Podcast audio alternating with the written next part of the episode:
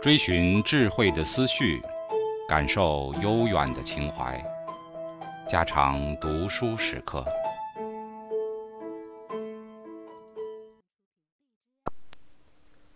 他敲了敲一百三十一号的门，徐太太开门放他们进来，道：“在我们这边吃茶吧，我们有个起坐间。”便沁铃叫了几客茶点。徐先生从卧室里走了出来，道：“我打了个电话给老朱，他闹着要接风，请我们大伙儿上香港饭店，就是今天。”又向柳元道：“连你在内。”徐太太道。你真有兴致，晕了几天的船，还不趁早歇歇？今儿晚上算了吧。柳元笑道：“香港饭店，是我所见过的顶古板的舞场，建筑、灯光、布置、乐队都是老英国式，四五十年前顶时髦的玩意儿，现在可不够刺激性了，实在没有什么可看的。”除非是那些怪模怪样的西仔，大热的天仿着北方人穿着扎脚裤。流苏道：“为什么？”柳元道：“中国情调呀。”徐先生笑道：“既然来到此地，总得去看看，就委屈你做做陪客吧。”柳元笑道：“我可不能说准，别等我。”流苏见他不像要去的神气，徐先生并不是长跑舞场的人，难得这么高兴，似乎是认真要替他介绍朋友似的，心里倒又疑惑起来。然而那天晚上，香港饭店里为他们接风一班人，都是成双桌对的老爷太太，几个单身男子都是二十岁左右的年轻人。流苏正在跳着舞，范柳园忽然出现了，把他从另一个男子手里接了过来。在那荔枝红的灯光里，他看不清他的幽暗的脸，只觉得他异常的沉默。流苏笑道：“怎么不说话呀？”柳元笑道：“可以当着人说的话，我全说完了。”流苏扑哧一笑道：“鬼鬼祟祟的。”有什么背人的话？柳元道：“有些傻话，不但是要背着人说，还得背着自己，让自己听见了，也怪难为情的。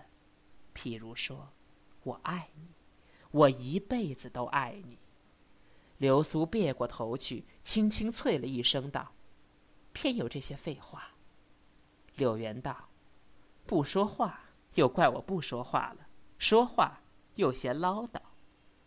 流苏笑道：“我问你，你为什么不愿意我上跳舞场去？”柳元道：“一般的男人喜欢把好女人教坏了，又喜欢去感化坏的女人，使她变为好女人。我可不像那么没事儿找事儿做。我认为好女人还是老实些的好。”流苏瞟了他一眼，道。你以为你跟别人不同吗？我看你也是一样的自私。柳元笑道：“怎样自私？”流苏心里想着：“你最高的理想是一个冰清玉洁而又富于挑逗性的女人。冰清玉洁是对于他人，挑逗是对于你自己。如果我是一个彻底的好女人，你根本就不会注意到我。”他向他偏着头笑道：“你要我在旁人面前做一个好女人，在你面前做一个坏女人。”柳元想了一想，道：“不懂。”流苏又解释道：“你要我对别人坏，独独对你好。”柳元笑道：“怎么又颠倒过来了？越发把人家弄糊涂了。”他又沉吟了一会儿，道。你这话不对，流苏笑道：“哦，你懂了。”柳元道：“你好也罢，坏也罢，我不要你改变。”难得碰见像你这样的一个真正的中国女人。”流苏微微叹了口气，道：“我不过是一个过了时的人罢了。”柳原道：“真正的中国女人是世界上最美的，永远不会过了时。”流苏笑道：“像你这样的一个新派人。”刘苏柳原道：“你说新派，大约就是指的洋派。我的确不能算一个真正的中国人，直到最近几年才渐渐的中国化起来。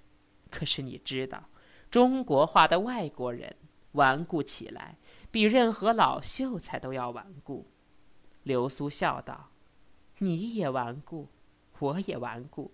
你说过的，香港饭店。”又是最顽固的跳舞场，他们同声笑了起来。音乐恰巧停了，柳原扶着他回到座上，向众人笑道：“白小姐有些头痛，我先送她回去吧。”流苏没提防他有这一招，一时想不起怎样对付，又不愿意得罪了他，因为交情还不够深，没有到吵嘴的程度。只得由他替他披上外衣，向众人道了歉，一同走了出来。迎面遇见一群西洋绅士，众星捧月一般簇拥着一个女人。流苏先就注意到那人的漆黑的长发，结成双股大辫，高高盘在头上。那印度女人这一次虽然是西式装束。依旧带着浓厚的东方色彩，玄色轻纱长底下，她穿着金鱼黄紧身长衣，盖住了手，只露出晶亮的指甲。领口挖成极狭的 V 型，直开到腰际，那是巴黎最新的款式，有个名士唤作一线天。她的脸色黄而油润，像飞了金的观音菩萨。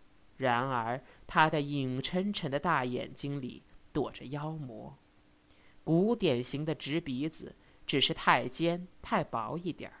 粉红的厚重的小嘴唇，仿佛肿着似的。柳原站住了脚，向他微微鞠了一躬。流苏在那里看他，他也昂然望着流苏。那一双交金的眼睛，如同隔着几千里地，远远地向人望过来。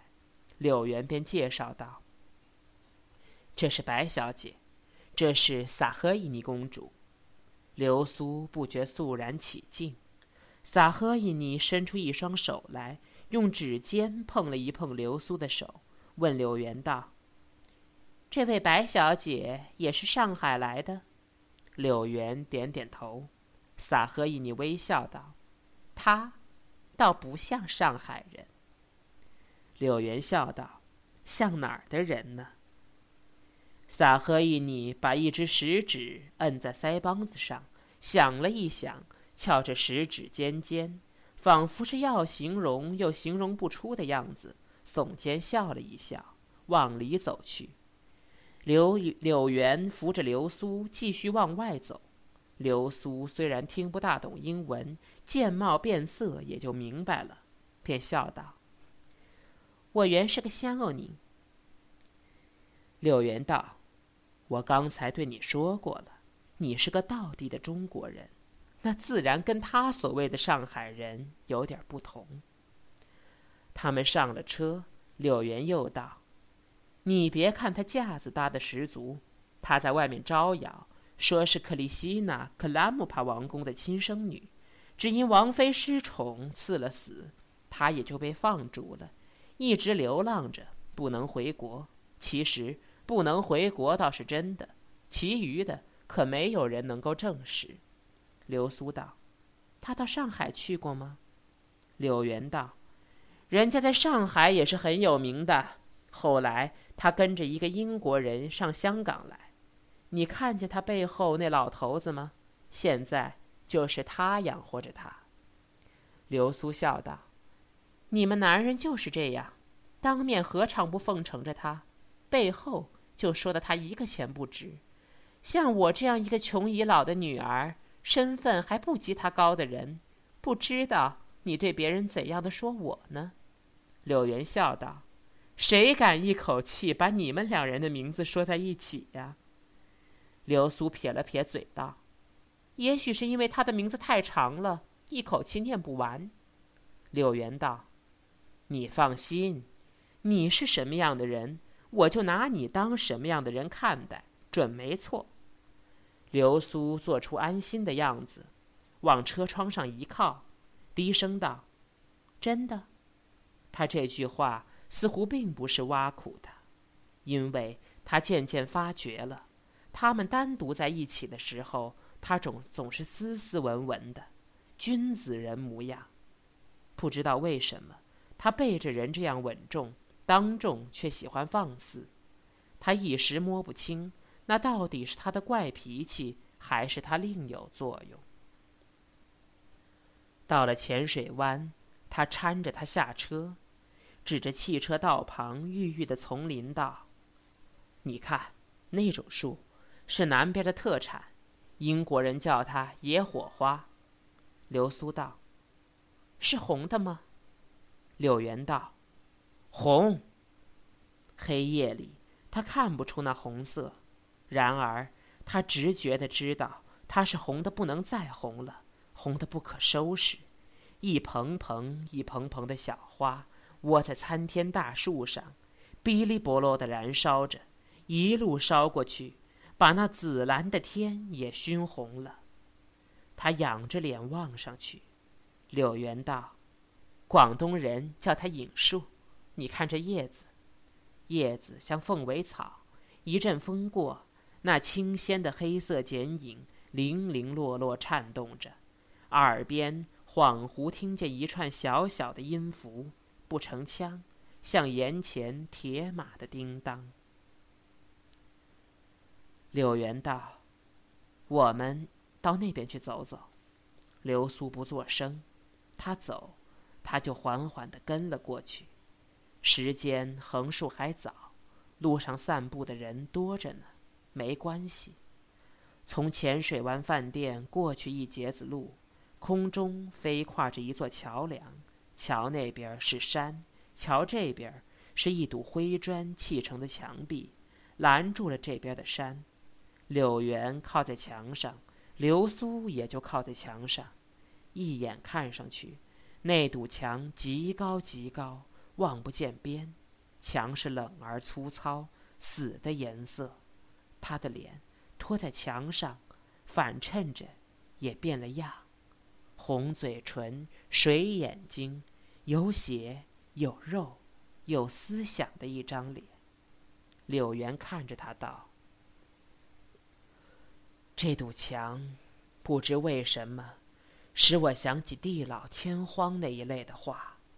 有一天，我们的文明整个的毁掉了，什么都完了，烧完了，炸完了，贪完了，也许还剩下这堵墙。”如果那时候我们在这墙根底下遇见了流苏，也许你会对我有一点真心，也许我会对你有一点真心。流苏嗔道：“你自己承认你爱装假，可别拉扯上我。你几时捉出我说谎来着？”柳元痴的笑道：“不错，你是再天真也没有的一个人。”流苏道：“得了，别哄我了。”柳元静了半晌，叹了口气。流苏道：“你有什么不称心的事？”柳元道：“多着呢。”流苏叹道：“若是像……”家常读书制作，感谢您的收听。